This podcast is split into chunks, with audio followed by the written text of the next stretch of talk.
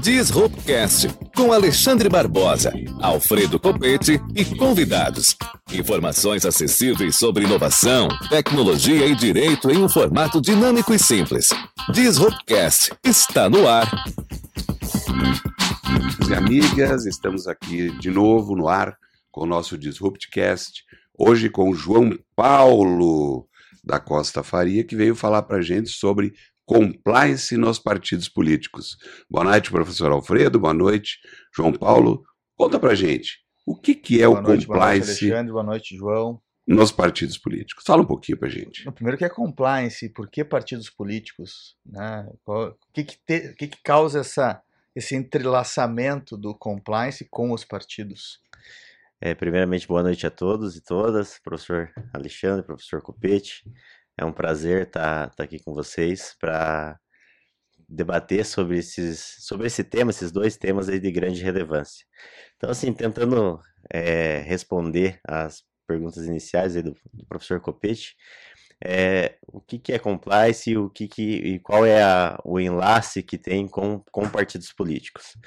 É, esse tema, ele foi, esse, esse tema foi objeto da minha dissertação de mestrado e escolhi esse, esse, esse viés, sobretudo pela, pelo clamor social que, que tem no nosso país decorrente da, dos atos de corrupção que se desencadearam ali após a Operação Lava Jato.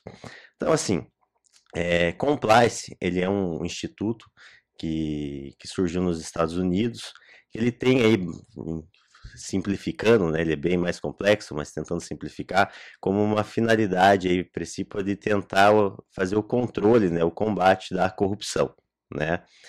Em linhas gerais, obviamente, quando ele foi importado para o direito brasileiro, ele não ficou adstrito só à, à corrupção, mas sim a, a tentar evitar aí outros, outras condutas, abre aspas, vamos dizer assim, criminosas, né.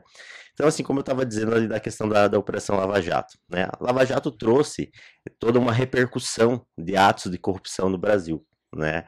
Então, sem adentrar o mérito da legitimidade dela ou não, né? Trouxe toda essa discussão. E muito se falou é, de programas de compliance ligados a algumas empresas que foram objeto de investigação, né?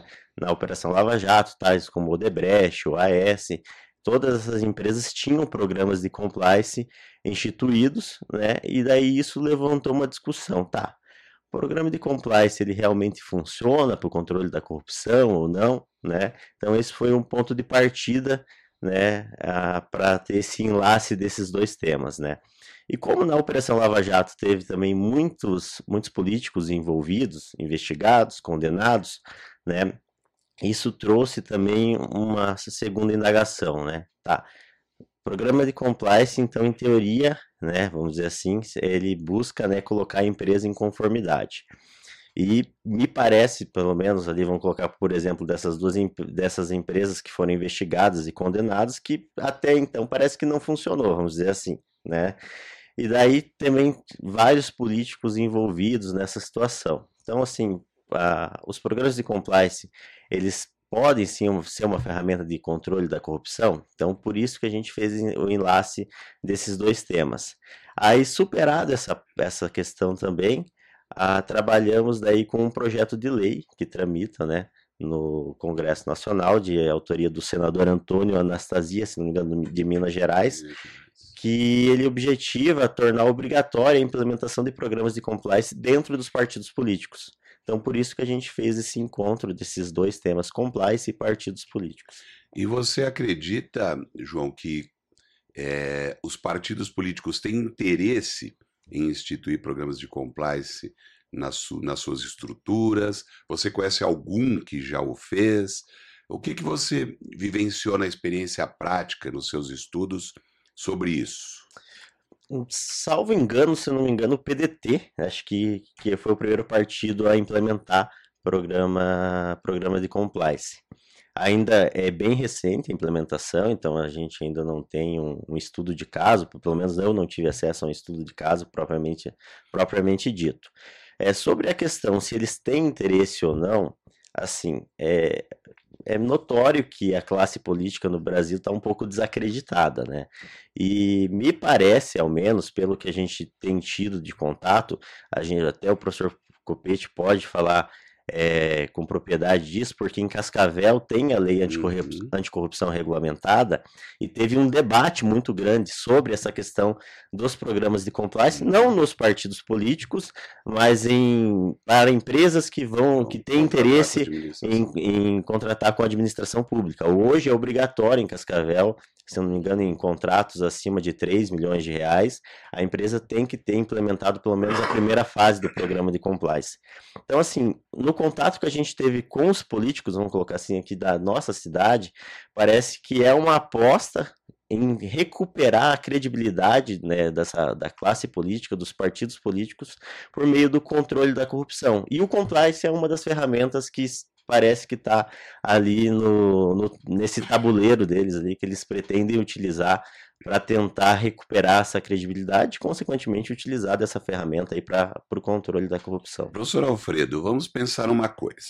A, a atividade político-partidária, você entende, você, João, também, vocês entendem que a atividade fim da política partidária, ela anda de mãos dadas com o compliance?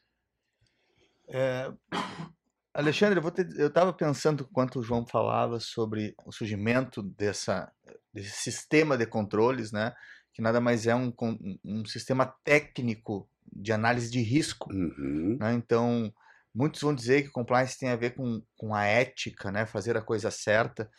Eu acredito que ele tem uma consequência ética, né, de comportamento ético, mas o objetivo do compliance é estabelecer diretrizes, parâmetros, análises para entender este, esta conduta dentro da minha empresa, por exemplo, agora que estamos falando, uhum. dentro deste partido, ela é aceitável?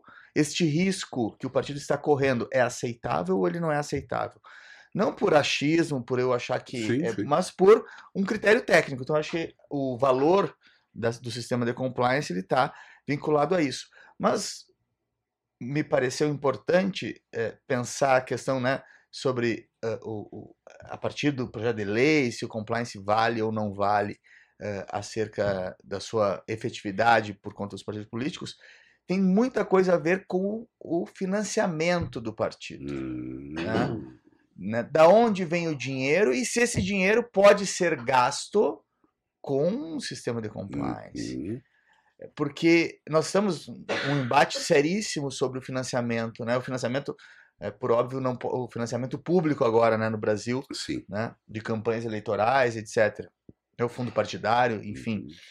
né, que E também o financiamento privado, né? Foi muito, questionado. é, Muito... foi questionado e- é, é proibido, pelo menos por Uhum. pessoas, juri pessoas Jurídicas. jurídicas, é proibido. Né? Nós temos a possibilidade de pessoas físicas doarem até Uhum. 10% Isso. do que foi declarado no seu imposto de renda. Né? Mas é, a questão, acho que a grande questão do compliance é o controle.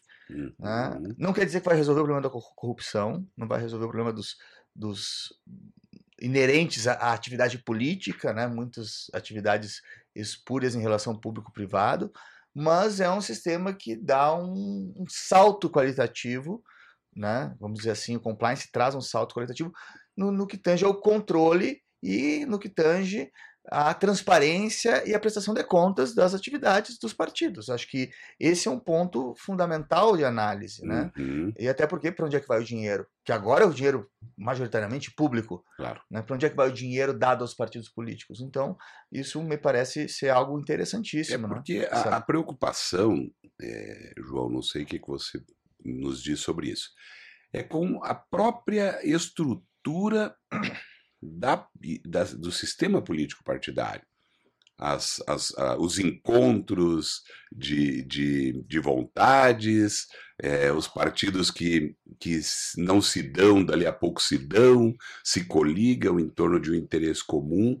Eu não estou nem dizendo de interesse ilícito ou espúrio, eu estou dizendo mesmo que a partir de uma, de uma estrutura de compliance, você sempre tem, dentro da ideia de análise de risco ou de, de comportamento ético, como queira, você sempre tem algumas condutas que não devem ser praticadas, que não são adequadas de serem praticadas. Então, veja-se um exemplo: Se você vai negociar com uma empresa que tem o compliance, você tem horário, você tem é, atitudes de correção nos encontros, as reuniões, né? aquela coisa da empresa que antigamente leva uma agendinha, né? leva um, um mimo, brinde, um, mimo. mimo. Isso não pode no sistema de é. compliance. É, em alguma medida pode, mimos muito irrisórios, né? Isso não é, valor, é, tipo, não é compatível. É, as empresas falam em 50 forma. dólares, né? Até 50 dólares não é, não é um suborno, né? Na atividade, ou, ou uma corrupção, se for com o poder público. Sim. Né? Mas, assim, são critérios. Né? Acho que estabelecer critérios para as relações entre o, o público e o privado, no caso, partidos, e o ambiente privado e o ambiente público, acho que são, é, é fundamental. Né? É, o, o, Brasil tem uma complexidade muito elevada sobre a relação partidária, uhum. né? porque são muitos partidos e tem a questão do financiamento né? do, do, do fundo partidário, etc. Então, isso gera interesse, né? porque, querendo ou não, gera dinheiro. Aí o compliance seria um mecanismo de controle desse, digamos assim, dessas atividades, né, que são muitas vezes não transparentes, hum, não expostas. É, a transparência é, é um dos requisitos do compliance. Exato. E aí, João, o que, você nos diz? Hum, olha, eu acredito que assim, é...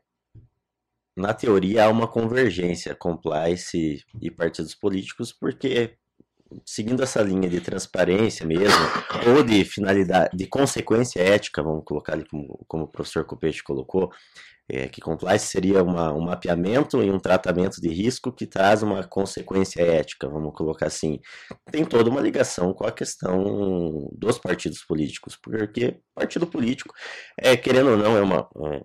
É, é instituído para que haja ali a representação, né, o é elemento democrático, o elemento de, exato, né, da democracia, né? Então se a gente for partir lá, né, que transparência, enfim, publicidade dos atos, enfim, tudo está voltado com, com, essa questão. importante. Há, com certeza, esse, esse encontro das ideias, na teoria, é, seria assim, perfeito, vamos dizer assim. Uhum. Mas acho que o grande ponto até foi uma situação que, que acho, conversando com, com, o professor Copete, até quando estava produzindo a, o texto da dissertação, é até que ponto os partidos vão aceitar esse controle, porque da, dos programas de compliance, vamos dizer assim, porque acaba correndo o risco de engessar a atividade partidária. É isso que eu porque, ia dizendo. Além da pluralidade de partidos, a gente vai colocar, a gente tem diretório municipal, estadual, é, nacional. Uhum. Fora que ainda tem partido que nem dentro deles eles se entendem. Né? No, no, municipal tem um viés, no estadual tem outro, então acaba gerando uma dificuldade de organizar, de, é, vamos dizer assim, de tornar prático o programa de compliance. Uhum.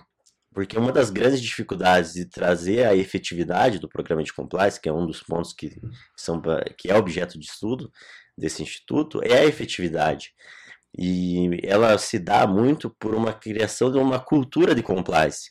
Então, se há essa pluralidade a nível municipal, estadual, nacional dos partidos, tem uma grande dificuldade na implementação. Isso sem falar também na questão de financiamento, porque acaba gerando um investimento, né, para você implementar um programa de compliance. Claro. Tem que ter esse investimento. E daí os partidos maiores acabam atraindo um financiamento maior, partido menor acaba tendo uma verba um pouco mais curta, e se, essa, e se a lei for aprovada e tornar obrigatório, todo mundo vai ter que ter. Então, assim, e se for para ter, tem que ser efetivo, né? Se for para implementar algo de fachada, acaba não atingindo a é. finalidade do, do instituto, né? Sabe, João, essa, essa tua questão né, de, da efetividade e da, do engessamento, né? É, é interessante que isso foi muito, muito comentado né, quando o compliance foi importado né, dos Estados Unidos ou da, do, dos países centrais para o Brasil. Ah, o engessamento não, não dos partidos, no caso, mas da atividade econômica das uhum. empresas. Né? Mas o compliance construído artesanalmente, né, com uma análise de risco concreta e séria, portanto, que não seja um compliance de fachada, uhum. né, que não seja um compliance no papel, etc ele só vai potencializar as atividades da empresa e, portanto, só vai potencializar, no caso das empresas, o lucro, né, que é o elemento fundamental do, do, do capitalismo empresarial. Mas nos partidos políticos é, é uma ação muito mais segura dentro da estrutura partidária para suas próprias atividades, ter um, um sistema né, que a gente não fala nem mais em efetividade, mas em maturidade, maturidade né? né? Um, um, sistema que cria sua maturidade. A maturidade é mais interessante como termo, porque ela vive numa dinâmica do tempo, né? O compliance começa gradativo, né? Vai melhorando e vai se aproximando de uma de uma assim, efetividade plena, podemos dizer assim, né? No grosso modo. E bom, é melhor ter um controle e, um, e uma antecipação de riscos uh, feita seriamente do que algo que pode ser suposto por certos dirigentes. Ah, vamos fazer assim ou não vamos fazer assim? Ah, vamos, mas se der problema, ah, mas não vai dar problema. Né? Um uhum. achismo. Né? Hoje em dia, o compliance eu acho que traz profissionalismo para uma estrutura tão importante para a democracia, sobretudo para a representação, que Exato. são os partidos políticos. E... Alexandre, só dizer uma coisa. Estamos ao vivo na Colmeia. Quem quiser mandar alguma pergunta para o João e para nós aqui debatendo compliance e partidos políticos, WhatsApp 45 999 17 9446. Lembrando também que o Disruptcast está no YouTube. Uhum. Né? Terminando esse programa, ele é colocado também no YouTube. Então é só acessar a nossa página no YouTube que está lá. Muito bem. É, e pensando no, no partido político, vamos imaginar o seguinte: o que que hoje você falou, João, para gente, que é um déficit, que é uma dificuldade, que é uma coisa que está faltando, para que todos nos entendam, nos partidos políticos? É a confiança. Então, o que, que está abalado no mundo político partidário? É a palavrinha que o professor Alfredo gosta muito, é reputação. Então, a reputação dos partidos políticos, obviamente, não está no seu melhor momento histórico. E um é. programa de compliance. Tem uma, desculpa de interromper, mas tem uma pesquisa na GV, só para não perder o fio, que os partidos políticos são das instituições é, públicas ou público-privadas, assim, das relações é. público-privadas, a que menos tem credibilidade, portanto, tem menos reputação né, a, a, avaliada pelos, pela, pela comunidade, pela, pelos uhum. cidadãos. Né? Isso é uma coisa importante, porque né, os partidos políticos que representam as pessoas que vocês não têm. Você não tem o que fazer se não votar em alguém do meu partido. Eu preciso votar em alguém que, tem, que esteja eh, vinculado a um partido, filiado a um partido, porém eu não confio no partido. Muitas vezes eu nem sei qual é o partido, eu voto na pessoa, não voto no partido. Né? Tamanha a dificuldade hoje de credibilidade. Por quê? Por causa da história, por causa dos escândalos, por causa dos problemas, por causa de tudo o que nós assistimos e não é de hoje. Né? Então, como o compliance ele é um, um elemento de construção, as suas ferramentas ajudam a construir um ambiente de confiança, um ambiente cujos riscos são analisados com atenção e que desembocam e terminam num comportamento ou num resultado ético, é óbvio que uma empresa que se dedica a ter um programa de compliance, ela tem mais reputação.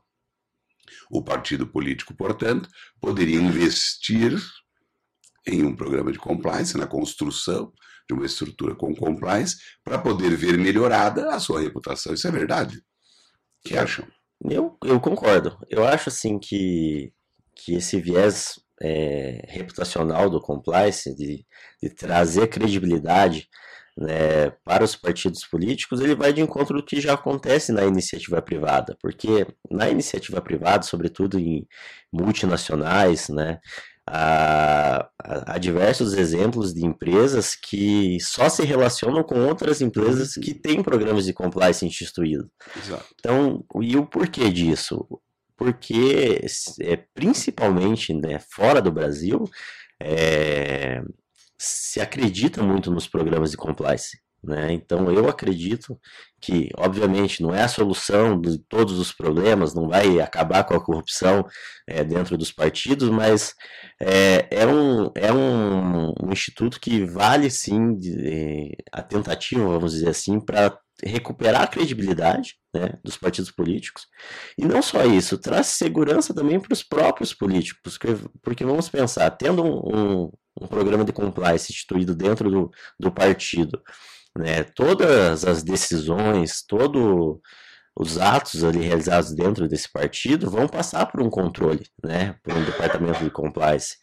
E isso acaba trazendo para o próprio dirigente, aquela, aquela pessoa, o rosto público do partido, uma segurança, né, porque vai ter todo um respaldo, né, é, nessa situação, né. E também eu acho que é um pouco de, talvez uma medida talvez de justiça, né. Vamos, vamos pegar, por exemplo, Cascavel. Cascavel hoje foi atribuído para a iniciativa privada a obrigação de ter compliance. Uhum. Então, nada mais justo que o público também tenha essa questão dessa autorregulação. Né? Porque se a, se a empresa precisa ter, né, por que, que os nossos representantes, vamos dizer, por assim dizer, né, dentro dos partidos, também não poderiam ter esse, esse programa instituído, né, para tentar aí coibir qualquer ato corruptivo, vamos, vamos, vamos colocar dessa forma, mas não só isso, para trazer mais credibilidade, transparência para o partido político.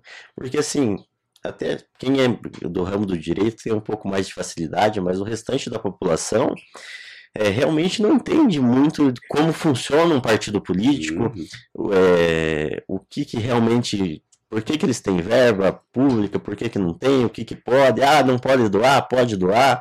Então, assim, eu acho que tudo isso vai colaborar aí para um resultado bastante positivo dentro dos partidos políticos.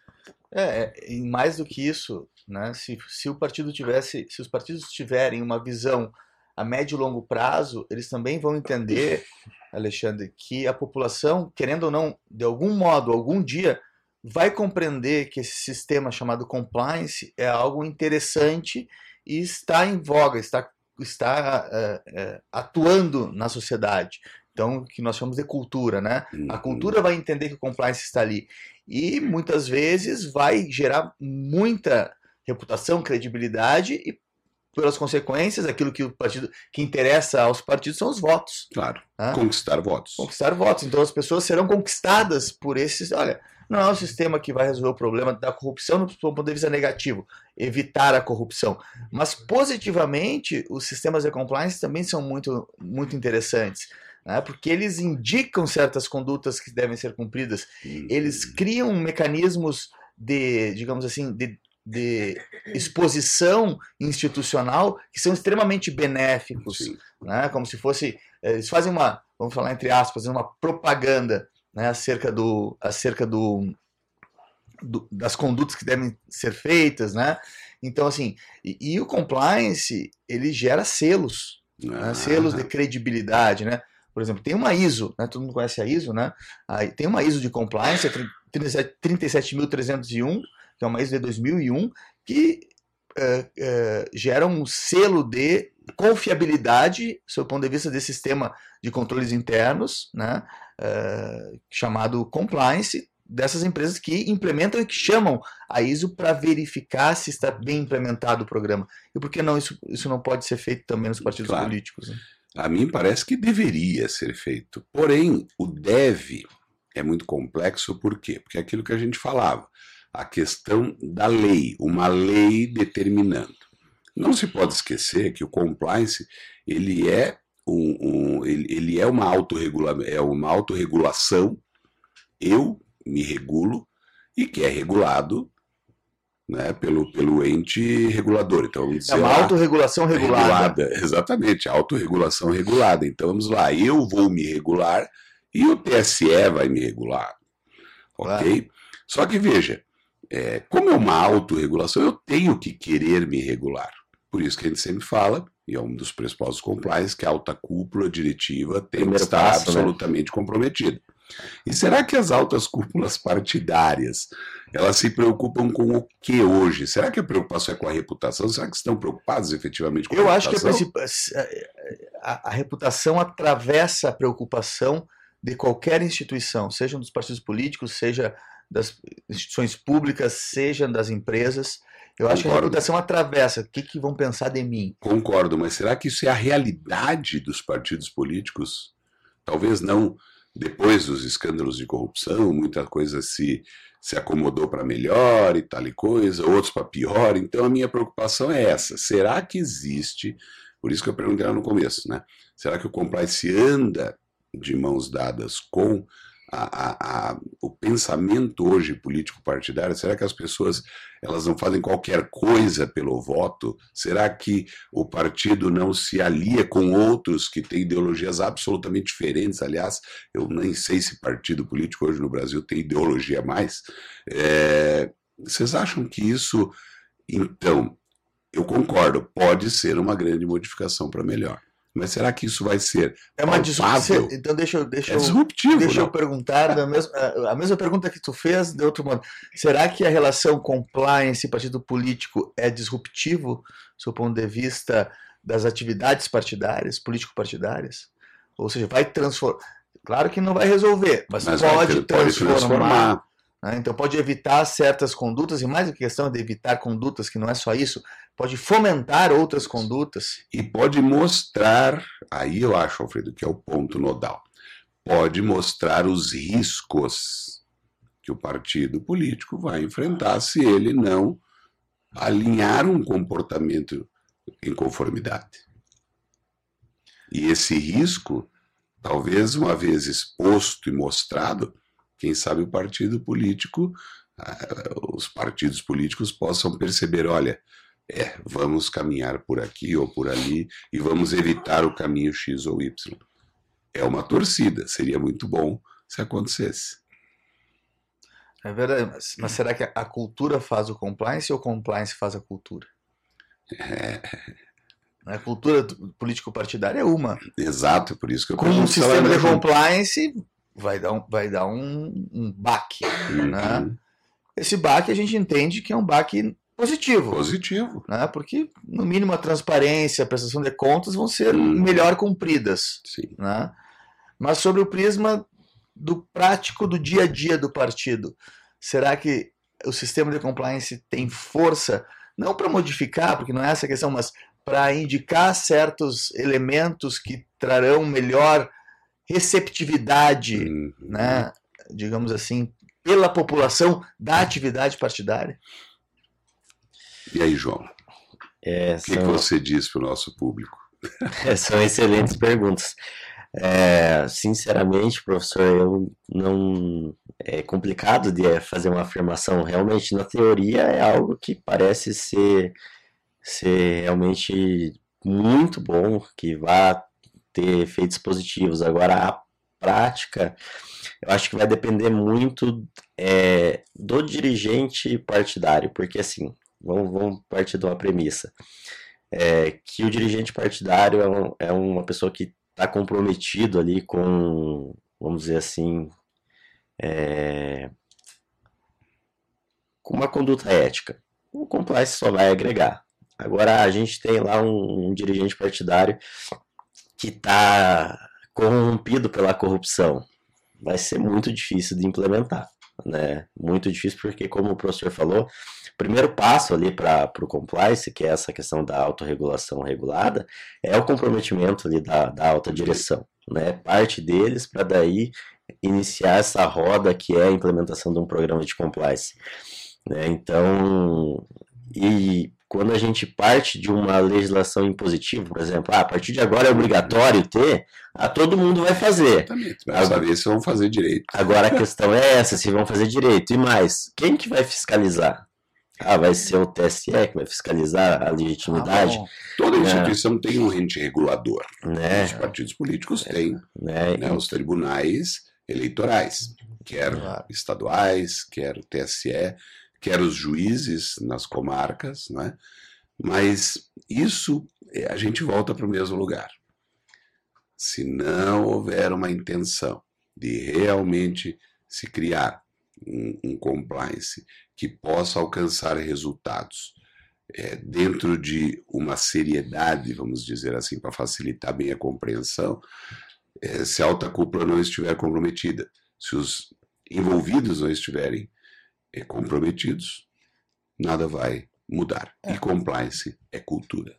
Não, é cultura e mais. Esses envolvidos né, dentro de um programa, digamos assim, preliminarmente bem estruturado, eles vão passar por treinamento, né? eles vão passar por certas normativas que serão obrigatórias, Hum, vão hum. assinar certos termos, né? Então isso tudo fortalece uma, o desenvolvimento dessa cultura, né? Porque o compliance não é instalar um sistema como um sistema de computador, não. Uhum. Isso é muito artesanal, é, é- é cotidiano dentro da estrutura de, de partidária, político-partidária. E, claro, ao final, tudo indica, não que possivelmente não possa mas tudo indica que os desvios serão menores. E os que permanecerem, possivelmente serão afastados, ou excluídos, ou descobertos, Uhum. né? indicados como né, o compliance indica certas Sim. certos riscos que estão sendo que estão ocorrendo dentro do dentro da instituição, né?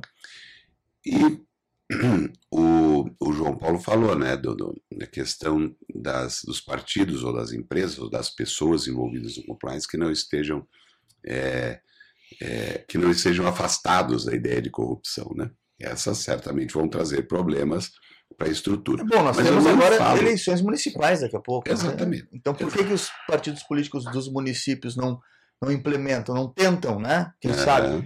A parte a questão da lei federal, né, dona Anastasia? É, é igual a gente comentou no início, né? O PDT já implementou, se não- acho que no Rio de Janeiro, se não me falha É. a memória, né? A no parte, estado do Rio, a- o PDT estadual. é, a parte da obrigatoriedade da lei, Aham. né? Eu acho que, assim, seria realmente, assim, uma demonstração de boa-fé do, dos, dos partidos políticos para terem essa iniciativa independente da obrigatoriedade da lei, né? Vamos implementar porque é uma ferramenta que está à disposição, né? E só tenha, se funcionar, só tenha trazer resultados positivos, né? Não vai resolver todos os problemas, não vai resolver, mas pode potencializar muito, né, a questões relativas a, ao controle da corrupção. E a bandeira, a bandeira de todo candidato, quando chega na época Ah, sem dúvida. das eleições, qual é a grande bandeira? Eu sou sério, eu não me compadeço da limpa. corrupção, eu sou ficha limpa, Ah, eu sou, eu sou, é, como é que é? Eu sou é, transparente, olha a minha vida, veja tudo que eu fiz. Então, por que não implementar um sistema que vai exatamente privilegiar tudo isso? Claro, porque é, uma implementação de um programa de um partido. Imagina, se todos tiverem, até não funciona tanto, tanto como, É. uma, como uma ferramenta que pode ser explorada. Mas se um partido investir, não, nós temos compliance. Nós o que, que é compliance. isso? Nós somos contra a corrupção, estão aqui os documentos, então E você pode explorar né, politicamente Uhum. o sistema de compliance. É isso aí. Né, Quem sai na frente bebe água limpa, né? É assim? Nós estamos com mais três minutinhos, é isso? Então temos aqui a possibilidade ainda de caminhando para o final, é, João, você nos diga, ao fim e ao cabo, qual foi a sua resposta quando você terminou a sua pesquisa? Você falou, bom, então eu tenho aqui um resultado que é socialmente importante. Conta pra gente qual foi o resultado no final dos seus estudos sobre esse tema tão importante e tão interessante. É, o objeto ali, né, a pergunta, a problemática principal era essa, né, se os programas de compliance poderiam ser uma ferramenta eficaz de controle da corrupção. É, a resposta final foi positiva, né, só que é, pontuei do, ali duas situações bastante importantes que a gente tratou aqui, que é o comprometimento da alta direção. Uhum. Então, assim, a gente vem tendo uma ten... te- teve os escândalos de corrupção, obviamente, no Brasil, mas a gente vem tendo uma tendência, surgimento de algumas lideranças, aí cada um tem a sua própria ideologia, que vem tentando ao menos trazer alguns pontos diferentes aí no cenário político brasileiro. Então, assim, eu acredito sim que alguns partidos e algum, algumas instituições vão sim conseguir implementar é, um pro programa de compliance, e ele vai ser sim uma ferramenta bastante eficaz, né, de controle da, não só da corrupção, mas de controle é, de, de atos, assim, vamos dizer assim, criminosos em geral, né? Porque não ocorre só corrupção dentro de partido, pode ocorrer N situações. E não só criminosos, né? É, não, desvios de desvios, conduta, desde responsabilidade Exato. civil até qualquer claro, tipo exatamente. Até porque quando se estabelece, se instaura, digamos assim, um programa de compliance, se você cria um código de ética, de ah, conduta, né? E pode você, os, os partidos podem, os, os membros dos partidos podem rompê-los. Né? E aquilo pode não ser um desvio jurídico. Exato. É um desvio interno do partido, uhum. que é um desvio Exato. ético. Exato, né? Acho que não temos tempo para mais nada, Alexandre Infelizmente. Barbosa. E como sempre, um papo bom. Muito bom, muito é. interessante, que está em voga, né? Está no, no, no, ambiente hoje, próximas eleições municipais aí. Quem sabe vemos um partido político é, sair na frente né, na nossa região e implementar o programa de compliance. Fica a dica para os partidos, né? pensar nesse elemento reputacional, nesse elemento que avalia e previne riscos e que, ao fim, nos traz uma possibilidade de um comportamento ético, que é o que precisamos nos Exatamente. dias de hoje. Perfeito. Muito obrigado, João Paulo, pelas considerações, pelo tempo, né, por nos esclarecer muitas coisas aí nesse, nesse tema extremamente relevante aí que são, que é a implementação de programas de compliance nos partidos políticos. É isso aí. Muito obrigado a vocês pela disponibilidade desse tempo para a gente bater esse papo. É sempre é, um prazer estar na presença de vocês, professores, e até a próxima, né? Muito obrigado. Obrigado, Deva, também, as meninas sempre obrigado. nos auxiliando aí, sem elas não, não saía Disrupt. Não tem Disrupt. Né? A Silvia e a Lari. É isso aí. Boa noite, pessoal. Obrigado. Boa noite, até, até a semana que vem.